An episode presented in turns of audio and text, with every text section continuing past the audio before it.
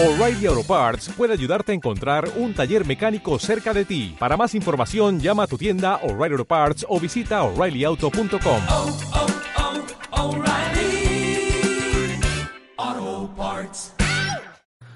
Hay obras con bestias y monstruos tan sorprendentes en el mundo del cine que cualquiera les podría gustar, pero muy, muy de lejos, más si ellos solo tienen las ansias de destriparte. Hola a todos, queridos amigos. Mi nombre es Andrés Escalante, diseñador, publicista y amante del cine. Bienvenidos a Primera Escena, un podcast donde hablaremos de diversos géneros. Compartiré mi opinión, crítica y reseña sobre películas de culto y estrenos. Hablaremos de todo tipo de cine, cualquier género de película. La mencionaré. Puede ser anime y cómics, pasar por romántica y comedia, ir a drama y aventura, hasta pasar a terror e independiente. Acompáñame a ver diferentes tipos de vista sobre las películas de hoy en día y las películas pasadas que tanto recordamos. Espero puedas quedarte que en poco nos embarcaremos en esta aventura. De paso les doy mi opinión sobre este séptimo arte tan bello como la vida misma. Empecemos. Sean bienvenidos a este podcast de Primera Escena, donde hablaremos de mi top 7 de los seres más violentos y crudos de las películas slasher. Y dígame, ¿quién no ha tenido curiosidad por conocer a cada uno de ellos? El saber qué guarda su tan retorcida mente, qué los motiva a matar. Algunos solo quieren matarte, otros quizás usar tu piel, y otros solo verte sufrir, torturarte hasta el último momento de tu agonía. Pues el día de hoy abordaremos a esos espectros del mundo del terror y clásico. Acompáñame a este top 7 y empecemos con este episodio. Como mención de honor, antes del top, tengo que incluir a Pinhead, ya que me di cuenta que siempre lo incluyen al hablar de películas slasher, pero ciertamente el género slasher es todo asesino que ataca con un arma punzo cortante. Si quieres ser específico, con un cuchillo. Y la verdad, Pinhead no es así. Es un maldito demonio, no necesitaría ningún maldito cuchillo. En toda la saga de Hellraiser, y aunque no la he visto, y sí, no la vi. Perdóneme, hago mea culpa por eso. Soy sumamente culpable. Pero sé de antemano quién este infernal cenovita. Alguien que de por sí te torturaría de mil maneras posibles y no dudes que te hará sufrir y mucho. Con él no interesa si eres niño, joven, adulto, anciano, créeme que si lo tienes enfrente no habrá nada que lo detenga, ni a Pinhead ni a la banda de demonios que lo acompaña. Pero para eso tengo una invitada en este episodio que ciertamente le encanta este subgénero y que nos puede dar mayor detalle de este personaje. Le doy la bienvenida a Yesli, una fanática del cine terror. Pues entonces, cuéntanos más sobre este horreo demonio. Hola chicos, mi nombre es Jesly y sí, ciertamente me encanta el subgénero slasher, pero más allá de eso soy muy fan de las películas de terror. Me gusta también analizarlas, pero aún estoy muy lejos de considerarme a mí misma una experta en el tema. Mi repertorio, sin embargo, es bastante amplio y espero aportar con él en este nuevo podcast, así que vamos con mis apreciaciones.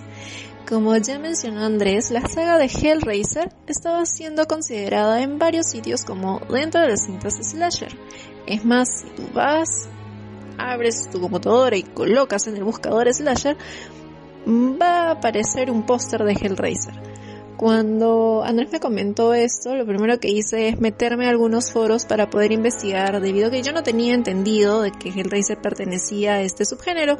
Y bueno, visitando estos foros, concluimos que la razón por la cual fue considerada parte de este subgénero era porque salió en la misma década de películas como Viernes 13 o Pesadilla en la calle Elm por lo que por asociación se pensaba que tendrían algún argumento similar a los filmes que ya hemos mencionado. Así que no necesariamente eh, Hellraiser es slasher. Por otra parte, Pinhead es considerado un icono del terror no solo por ser retorcido, sadomasoquista y buscar quebrarte en todos los modos posibles, como si fuera poco esto sino también por toda la construcción física del personaje, que hace que con solo verlo ya proyecte en ti un miedo coherente a la presentación del personaje en sí. Es decir, es horrible, es espantoso. Es bastante difícil imaginarse a alguien que se lo quiera cruzar en el callejón más oscuro o hasta en el parque más iluminado. Este es un miedo a su presencia que llega al extremo de que tú estás familiarizado con quien es Pinhead y que sea parte de tus pesadillas, pero nunca haber visto ni una sola de sus películas. Entonces esta es una presencia en el cine de terror que es imposible de ignorar. Ahora sí, vamos a continuar con el verdadero top de slasher. Comenzaremos con el puesto 7 y estaré brindando algunas apreciaciones, curiosidades y otras cosillas adicionales a este subgénero que nos ha brindado básicamente el repertorio de los asesinos más sobresalientes del cine. En el puesto 7 está una película que cuando vi los trailers creí que sería una del montón, pero vaya que una cara de bebé asesino fue muy buena y muy tenebrosa para algunos. Estoy hablando de Baby Killer, de las películas de Feliz Día de tu Muerte. Y algunos me dirán, oye, ¿por qué pones una película moderna? Esa no es de culto y tampoco es slasher. Pues claro que es slasher. Quizás tirando un poco para la comedia, pero dentro de este subgénero. Un asesino que te quiere matar con un cuchillo. Con esto, puedo recordar un episodio de Dead Love and Robot, que se llama Testigo, donde podemos ver a una mujer la cual atestigua un asesinato y tiene que escapar del asesino mismo, ya que él debe ocultar toda huella de su asesinato, siendo el final la repetición del inicio, pero al revés, un bucle sin fin, reviviendo el momento una y otra vez, hasta que quizás uno de los dos rompa eso. Feliz día de tu muerte claramente me pareció buena. El concepto de revivir una y otra vez el momento de tu muerte y no poder acabar el ciclo hasta descubrir quién es tu asesino hace de esta película algo muy interesante. ¿Y quién podría imaginarse que un rostro de un bebé sonriente sería la elegida para dar terror? Pues lo consigue. Y aunque tiene comedia en muchos sentidos, no deja de estar en el género, ni perder su objetivo, el cual a la protagonista la mantiene alerta, perspicaz en cada momento, esperando encontrar a su asesino, fallando en repetidas ocasiones y causándole un dolor de cabeza y terror para quien sea el elegido de entrar en este bucle. Bien, Happy Death Day es una película que busca acercarnos nuevamente al término slasher. Vi bastantes influencias de Halloween y Scream en la cinta, pero bueno, sería difícil hacer cualquier película de este tipo sin recurrir a los mayores exponentes del género. Puedo decir que es una película entretenida. Sí, la protagonista era, era medio perra. Probablemente más de uno quería asesinarla, así que hacer de su propia muerte un juego de adivina quién fue lo más entretenido para esta comedia de terror. No verás mucha sangre ni las muertes elaboradas que estamos acostumbrados a ver en filmes de asesinos enmascarados, pero cumple muy bien con mantenerte enganchado, como ver un episodio de Mil Maneras de Morir.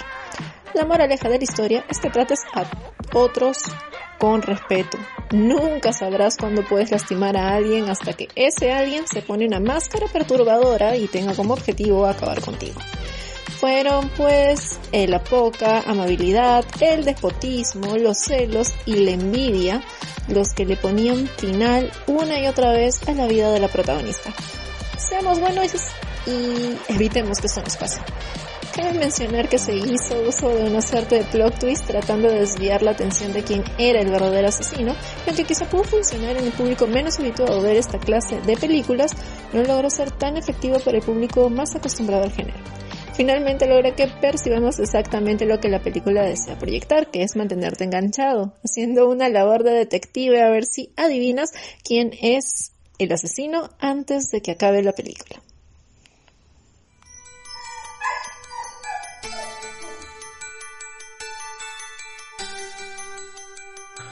En el puesto 6 nos encontramos con un muñeco que casi nos arruina la vida a muchos. Al menos con los tres primeros, claro. Oh sí. Hablo del estúpido muñeco que nos quitaba los sueños a casi todos. Estoy hablando claramente de Chucky, el muñeco diabólico, siendo su aparición en 1988 con Child's Play. Este muñeco relataba la caída de un macabro asesino en los años 80 y el nacimiento de un muñeco maldito, nos pone en una persecución con el asesino antes de morir, utilizando el arte oculto de la magia vudú. Y debo mencionar que la magia vudú es una religión relacionada con la santería. Es así como traspasa su alma en la tienda de muñecos a un pequeño Good Guy, el muñeco más deseado por los niños de esa época. Dándose cuenta luego de estar en el pequeño muñeco que para conservarse en vida es determinante pasar su alma a otro humano para seguir el ciclo y regresar con un cuerpo diferente, joven y con más ganas de matanza.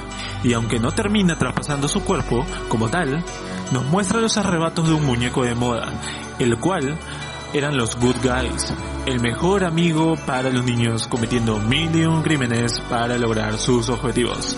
Lo vi quemado, descuartizado, con novia, con hijo, no, no, no, eso no, qué horror. Eso sí que dio miedo, pero no el bueno. O sea, incluso pude ver sexo entre muñecos sin que fuera porno, pero sí un poco grotesco. Quitando esa atrocidad, incluyendo su última película, aunque viene a ser algo muy distinto en complejidad a la original. Es obviamente un reboot, sin duda alguna en cualquier versión que desees verlo o con la cual lo hayas conocido a Chuck. Es un pequeño asesino, el cual nos quitó los sueños a varios, el temor de que tu muñeco cobrara vida. Su madre, o sea, a ver, si lo ponemos en retrospectiva para los niños, eso fue fatal en primera instancia. Es algo impensado. Es demasiado, la verdad, para un niño. Al menos para entonces. Conforme vas creciendo, le vas agarrando cariño al pequeño muñeco, y claro, de lejitos. Te das cuenta que, comparado con los enfermos de esta lista, con este muñeco tienes alguna oportunidad de combatir. Y entiendes que con la edad, los temores que tuviste alguna vez van cambiando. Y lo que alguna vez te asustó, se queda en tus recuerdos como anécdota. Donde debe estar. Pero sin duda alguna, un muñeco muy perturbador. ¿Qué me puedes decir tú, Jess? ¿Qué te puedo decir? Y eres un frío asesino serial, cruel, manipulador, encantador, sarcástico, con una actitud envolvente e intimidadora. Sí, todo eso lo podemos encontrar en nuestro buen muchacho. Siempre me encantó la manera en cómo el muñeco era el protagonista y el resto de los actores dependían de él para que todo resultara en una tensa escena. Eh, bueno, tensa en el mejor de los sentidos. Al principio de la película tenemos planos enteros del muñeco inerte, sabíamos que algo terrible iba a pasar. Y pasó. Pequeños piecitos corriendo, atacando y asesinando. Un pobre niño tratando de explicar que su muñeco era el responsable de todos esos asesinatos como si hubiera una sola oportunidad de que le creyeran. Pónganse en su lugar, como un pequeño niño de 10 años podría sobrellevar eso? Aplaudo la creatividad de hacer que una de las cosas que nos acompañan en nuestra infancia y a la que tenemos cariño, a la que les hablamos, pretendemos que nos escuchan, fue convertida de manera muy efectiva en algo monstruoso. Jugó con la mente de grandes y chicos. La genial escena donde finalmente la madre de Andy se da cuenta que Chuck nunca tuvo las baterías puestas y ahí ya valió madre todo. Se metieron pues con un miedo muy íntimo y no se puede dejar de mencionar el impacto que tuvo en esa generación. Por otra parte, si piensan ver o si ya han visto el remake del 2019, traten de no compararlo con el original. Si bien el original es mejor, a mi parecer, y creo que al parecer de varios, el remake está muy bien adaptado a los nuevos tiempos, te da sus sobresaltos, pero como ya sabes que el muñeco va a ser el responsable de todo, le quita intensidad. Sin embargo, considero que es un buen inicio para otra saga. Por último, si te gusta el gore, vas a tener una grata sorpresa con esta remake. Chuck es y seguirá siendo un icono del cine de terror por su atemporalidad, ya que aún ahora la fobia a los muñecos sigue siendo bastante vigente, ¿cierto?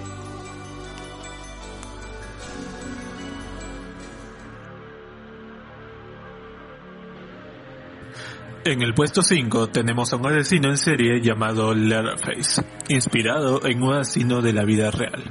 Ed Gein fue en inspiración, un asesino y saqueador de tumbas de los años 80, el cual desmembraba a sus víctimas y les arrancaba la piel para convertirlas en diferentes artículos, muebles, ropa, máscaras, hacía plato de cráneo, o sea, no mames, realmente un enfermo. y para la saga de Masacre en Texas nos presentan a un monstruo, de alguna manera mejor en el más horrendo de los sentidos, asesino. Un ser tan inquietante y melancólico que su sola presencia te haría saber que no tienes muchas oportunidades con él. Cara de Cuero es sin duda alguna un referente para las películas slasher. Pero bueno, Creo que específicamente para dar detalles de este slasher no sería yo el indicado. Mejor cuéntanos un poco más sobre este ser tan anormal, Jess. Menciónanos un poco más del trasfondo de él. Ok, Leatherface es mi icono del terror favorito de todos los tiempos y de manera indiscutible. Aunque no lo crean, este es el verdadero padre del slasher. Masacre en Texas salió un poquito antes que Halloween, pero fue Michael Myers quien le dio un significado más técnico. Ya después les daré algunas razones de por qué. El personaje tiene todas las experiencias traumáticas que alguien puede tener para crecer como un villano. Ah, me refiero a Leatherface. Y además es un poco diferente al molde de los slasher más icónicos. Por ejemplo, él no espera entre las sombras, no es el típico caminante que aunque va más lento igual te alcanza, no te ataca cuando estás en medio de una conversación con tu novio, si me entienden. No tiene motivos ocultos, no hay venganzas de por medio, él solo obedece por su bien y por el de su familia. Muy en su retorcido modo de ver la vida por culpa de la crianza que tuvo. Para conocerlo mejor, él es una persona con una discapacidad intelectual severa que es manipulado por su familia que siente vergüenza de él, además por las deformaciones que tiene su rostro. Argumento que se va a ir extendiendo con el remake del 2003. Al final, él se dio cuenta que lo trataban mejor cuando mataba a todo aquel que pusiera un pie en esa casa infernal. Acomplejado por el rostro que tenía, encuentra especialmente placentero quitarles el rostro completo a sus víctimas para usarlas como máscaras. Luego las trazaba para que su familia tuviera una buena dotación de comida. Porque sí, esta es una película de caníbales. La pobreza era tanta y las habilidades para trabajar tan pocas que a lo único que pudo recurrir la familia Sawyer fue al canibalismo. Lamento muchísimo que las películas posteriores al original del 78 sean tan espantosas, rozando con la vergüenza ajena y lo peor de todo es que son parte del canon. La única que les recomendaría ver si quieren verdaderamente disfrutar de este fantástico villano en todo su esplendor es el remake que ya mencioné del 2003. Algo más que me gustaría agregar es mi plot twist personal. Este Leatherface es en realidad una víctima más. Él actúa de esa manera maníaca, por decirlo poco, porque genuinamente piensa que su familia está en peligro y lo hace para protegerla. Impacta cada escena con él por la increíble frialdad y crueldad con la que comete cada uno de sus asesinatos, por las crudas e inesperadas apariciones. Yo juraría que nunca le dijeron a los actores que Leatherface estaba por ahí escondido porque esos rostros de terror eran genuinos. Hay muy poco que se puede hacer contra él una vez que lo ves blandiendo su motosierra, y eso lo hace un antagonista muy efectivo. No tiene realmente debilidades ni usa un poder sobrenatural para mantenerse en pie. Sin lugar a dudas, un icono por donde lo veas.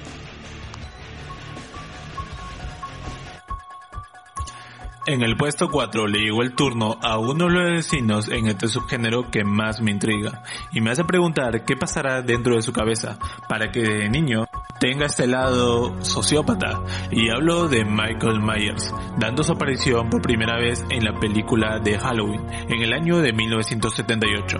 Sé que tuvo tres arcos documentales distintos e interpretado por actores distintos también.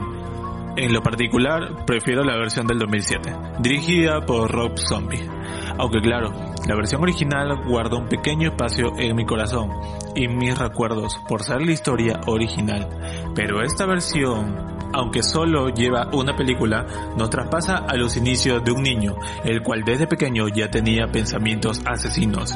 Lo vemos matar a esa edad y poco a poco va involucrándose cada vez más en asesinatos, mencionando que te cuenta su origen en una manera acertada y la sientes fresca durante toda la cinta. Hablando de las versiones, diré que en uno podemos ver a un niño con problemas de naturaleza psicopáticas. En otra muestran una familia completamente disfuncional. Es en esta historia que podemos ver a Lee Curtis como la hermana menor de los dos. En otra nos aborda de una manera un tanto más mística y mezclándolo con rituales celtas, la cual dista de la versión original. Pero bien, Michael Myers es un asesino del género slasher que siempre me llenó de preguntas.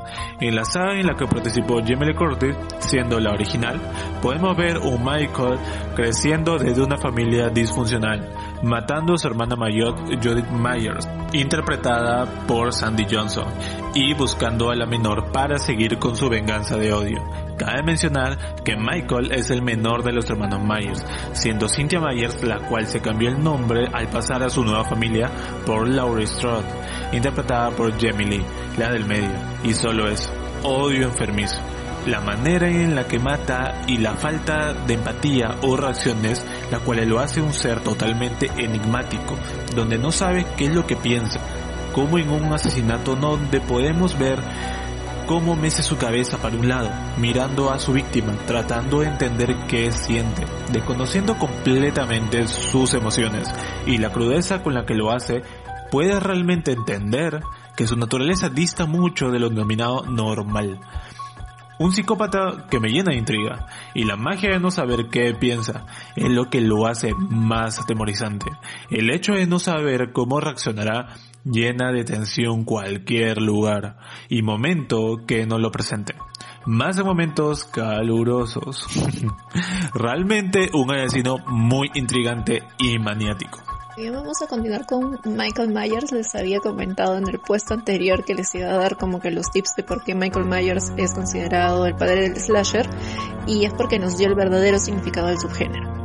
Es decir, el molde, no el sigilo y la, entre comillas, profesionalidad de las muertes. Entonces, en este caso sería hasta insultante no encontrarlo en una lista de este tipo. Puede ser el número uno o no para ti, pero jamás podríamos negar la enorme influencia en el género de terror hasta hoy en día. La película nos mostró en primera persona cómo alguien asesina a una adolescente para luego revelarnos que fue su hermano menor, un niño pequeño de 6 años, luego procede a, a matar al resto de su familia. Estando internado en un psiquiátrico, Michael no negó nunca su gusto por asesinar, ni tampoco es que haya tratado de defenderse, o ni él mismo dudaba de esta personalidad transgresora que tenía. Él realmente no podía esperar para volver a usar el cuchillo de nuevo. No, la palabra psicópata de hecho le queda chica, porque más allá de no experimentar culpa o remordimiento y de hacer lo que sus impulsos le dicen, tampoco le interesa ser atrapado, cosa que difiere de un verdadero psicópata, ya que a estos no les gusta ser castigados o que pongan en evidencia su telaraña de manipulaciones. A Michael realmente no le interesa ser atrapado o no. No cada muerte para él es como un juego de la ruleta rusa puede ir mal para la víctima o para él mismo, pero como ya sabemos, la mayoría de veces era la víctima quien encontraba su reto final. Además de ello, no puedo dejar de mencionar su máscara icónica por sí misma, la cual ayudó a retratarnos un villano sin expresiones faciales, frío, implacable y perseverante en lo que a su tarea de matar se refiere. Por lo demás, esta película nos brinda una maravillosa banda sonora, una fotografía visualmente atractiva es como lo veas atrapante de inicio a fin. Y es pues no solo una de las joyas del cine de terror, sino también eh, la podríamos considerar eh, un ícono del cine como lo conocemos.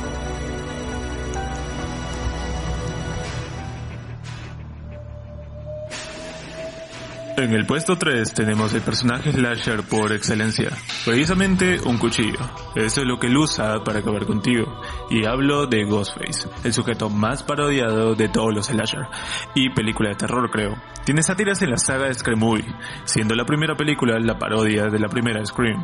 Bueno, Ghostface se ganó el tercer puesto gracias a su premisa. Un asesino enmascarado con un cuchillo va a matar a un grupo sin dejar nadie vivo, ocultando su identidad bajo esa máscara tan reconocida y original. Y es el claro ejemplo de una película slasher el cual se ganó este puesto por su calidad. Y es que, aunque sea el villano que pueda golpear, porque déjame decirles que entre todos los asesinos descritos, a Ghostface lo agarran a putazos en toda la saga. Y claramente puedes hacerlo basura. A comparación de un Letterface, que su sola presencia te hace saber que ya no tienes más. Pero el no saber quién es tu asesino, indirectamente jugar un adivina quién mucho más intenso y sangriento, el averiguar cuál de tus amigos o conocido es el traidor, el cual está acabando con todos. Te demuestra que la atención parte de lo desconocido y lo sorpresivo de los momentos, que aunque sabes que casi todos morirán, es una película que originalmente o de modo satírico vas viendo como uno tras otro cae hasta llegar a la actriz principal, que pueda descubrir quién de sus ex amigos está bajo esa maldita máscara que aunque le avientes una estúpida silla, el desgraciado sigue persiguiéndote para acabar contigo. Es que este puesto cuenta con varios clichés, Andrés. El cliché de donde no importa lo que hagas para defenderte, a pesar de que son simples seres humanos, se van a recuperar al instante para matarte. Esta película juega bastante repitiendo las cosas básicas del slasher, pero haciéndolo de manera correcta, por lo que lo más rescatable de Scream es que al mismo tiempo que parodia el subgénero, lo reivindica, pero de una manera satírica, fresca y más ajustada a la actualidad. Es importante anotar la inteligente jugada de marketing con Drew Barrymore a la que asesinan en los primeros minutos después de haberla promocionado como la protagonista de la saga. Por lo demás no me quedan muchos comentarios. De hecho, para ser una saga más o menos extensa, no vimos mucho desarrollo de los personajes en comparación con otras películas del mismo tipo.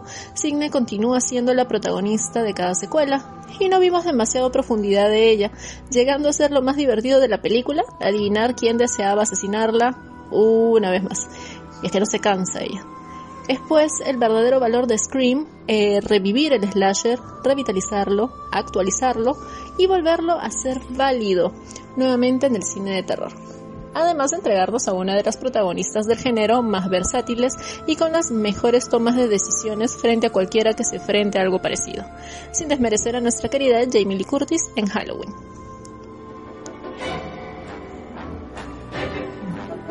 En el puesto 2 tenemos un asesino cuya máscara, si es en otra situación, no tendría nada de malo estar cerca de ella. Incluso como deporte hay muchos que lo reciben de regalo, de parte de su estrella de hockey. Pero, tratándose de que lo porta una persona de casi 2 metros de altura, con un machete en la mano, con toda la preparación campirana para aniquilarte, es recomendable no acercarte. Y estoy hablando de Jason Borges con su primera aparición en los años 80 en la mítica saga de Viernes 13, interpretado por primera vez por Ari Lagma, el cual está claro que ha tenido diversas interpretaciones con diversos actores. Nos cuentan la historia de un niño con discapacidad mental, debido a la hidrocefalia que sufría. Era constantemente abusado física y mentalmente por su compañero de campamento, donde tuvo la maldita suerte de caer al lago, o más preciso, ser boleado hasta ser lanzado al lago. Sin saber nadar, el pobre niño murió. Sin nadie que lo rescate, en la primera saga, su madre toma venganza y empieza la primera masacre donde luego de empezarla fue asesinada. Paréntesis decapitada, dando el fin a la ola de venganza que ella acontecía. Pero dando inicio al demonio de esta historia y regresando a la vida. Jason Borges empieza la cacería en Crystal Lake, para acabar con la vida de aquellos que alguna vez se dignaron a borrarse de él y acabaron con su madre. Es el único villano que lo vi en diversas facetas, en la ciudad, en el bosque, en Versus, incluso el desgraciado llegó a verlo en el espacio. Sin duda alguna, la sed de odio de él es imparable, y el ser humano con las habilidades más sorprendentes de todo hombre de campo, que ciertamente no desearía cruzártelo y mucho menos que esté en tu contra. Una historia con tanta filosofía de no burlarse de alguien por más problemas que tenga. Aunque claro, te lo explican de una manera un poco sangrienta. ¿Qué me dices tú, Yes? ¿Qué opinas de este asesino con actos un poquito sangrientos? Sí, eh, sí, Andrés, creo que es una manera un poquito extrema de demostrar que el bullying es malo. Pero este es el claro ejemplo de cómo muchas veces somos nosotros los que creamos a los villanos más grandes. Jason Borges es un niño diferente y por ello es maltratado por otros de su misma edad. El maltrato llegó demasiado lejos cuando luego de empujarlo al lago, el pequeño Jason muere ahogado. Los supervisores del campamento estaban muy ocupados en lo suyo y fue precisamente esta misma negligencia la que ocasionó esta terrible tragedia. Desde ahí nace el resentimiento. Nadie fue castigado por lo que sucedió, por lo que alguien debería tomar cartas en el asunto y como cualquier persona normal y en sus cabales voy a tomar una máscara de hockey y bueno, te rueden las cabezas.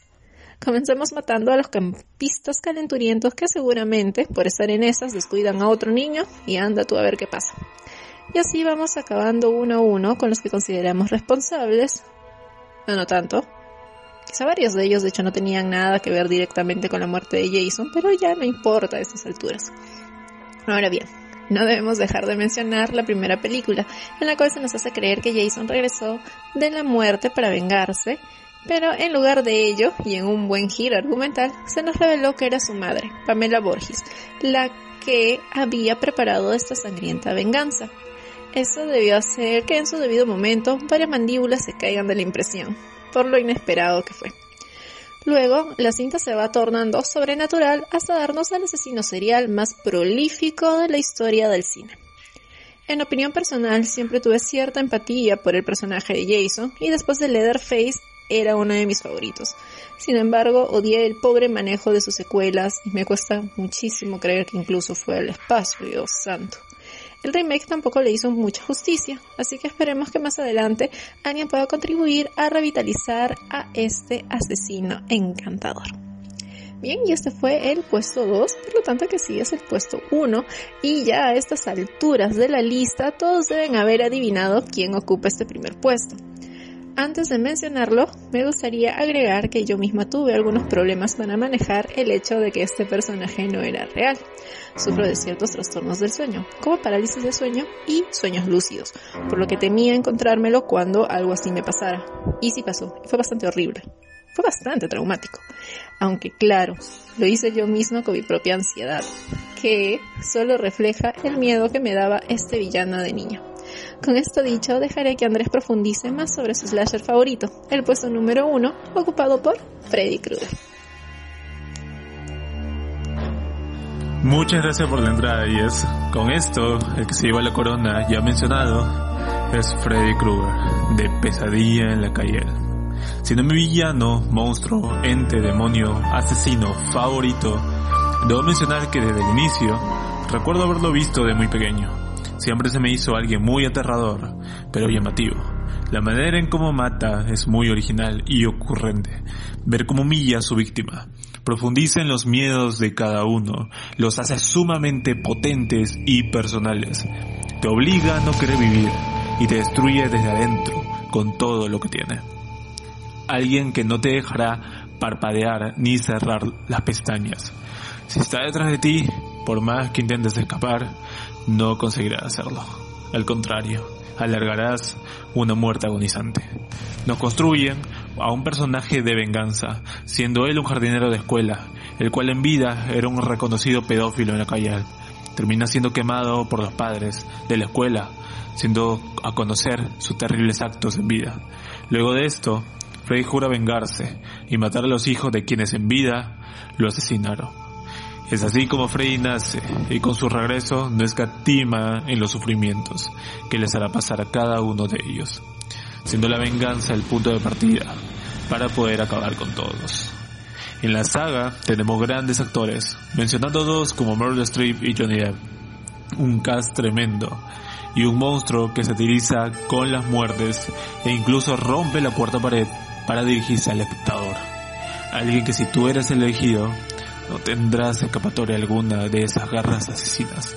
Interpretado maravillosamente por Robert Rundle en la saga original lanzada en 1984, siendo recordado por este mítico ser que hasta el día de hoy no dejará de perturbarte y agradarte la manía y originalidad en la que este ser puede acabar con todo lo que se le ponga enfrente, interpretando luego por Jackie Earle Haley en la película de 2010 con una interpretación aceptable, que en lo particular me hubiera gustado que continúe.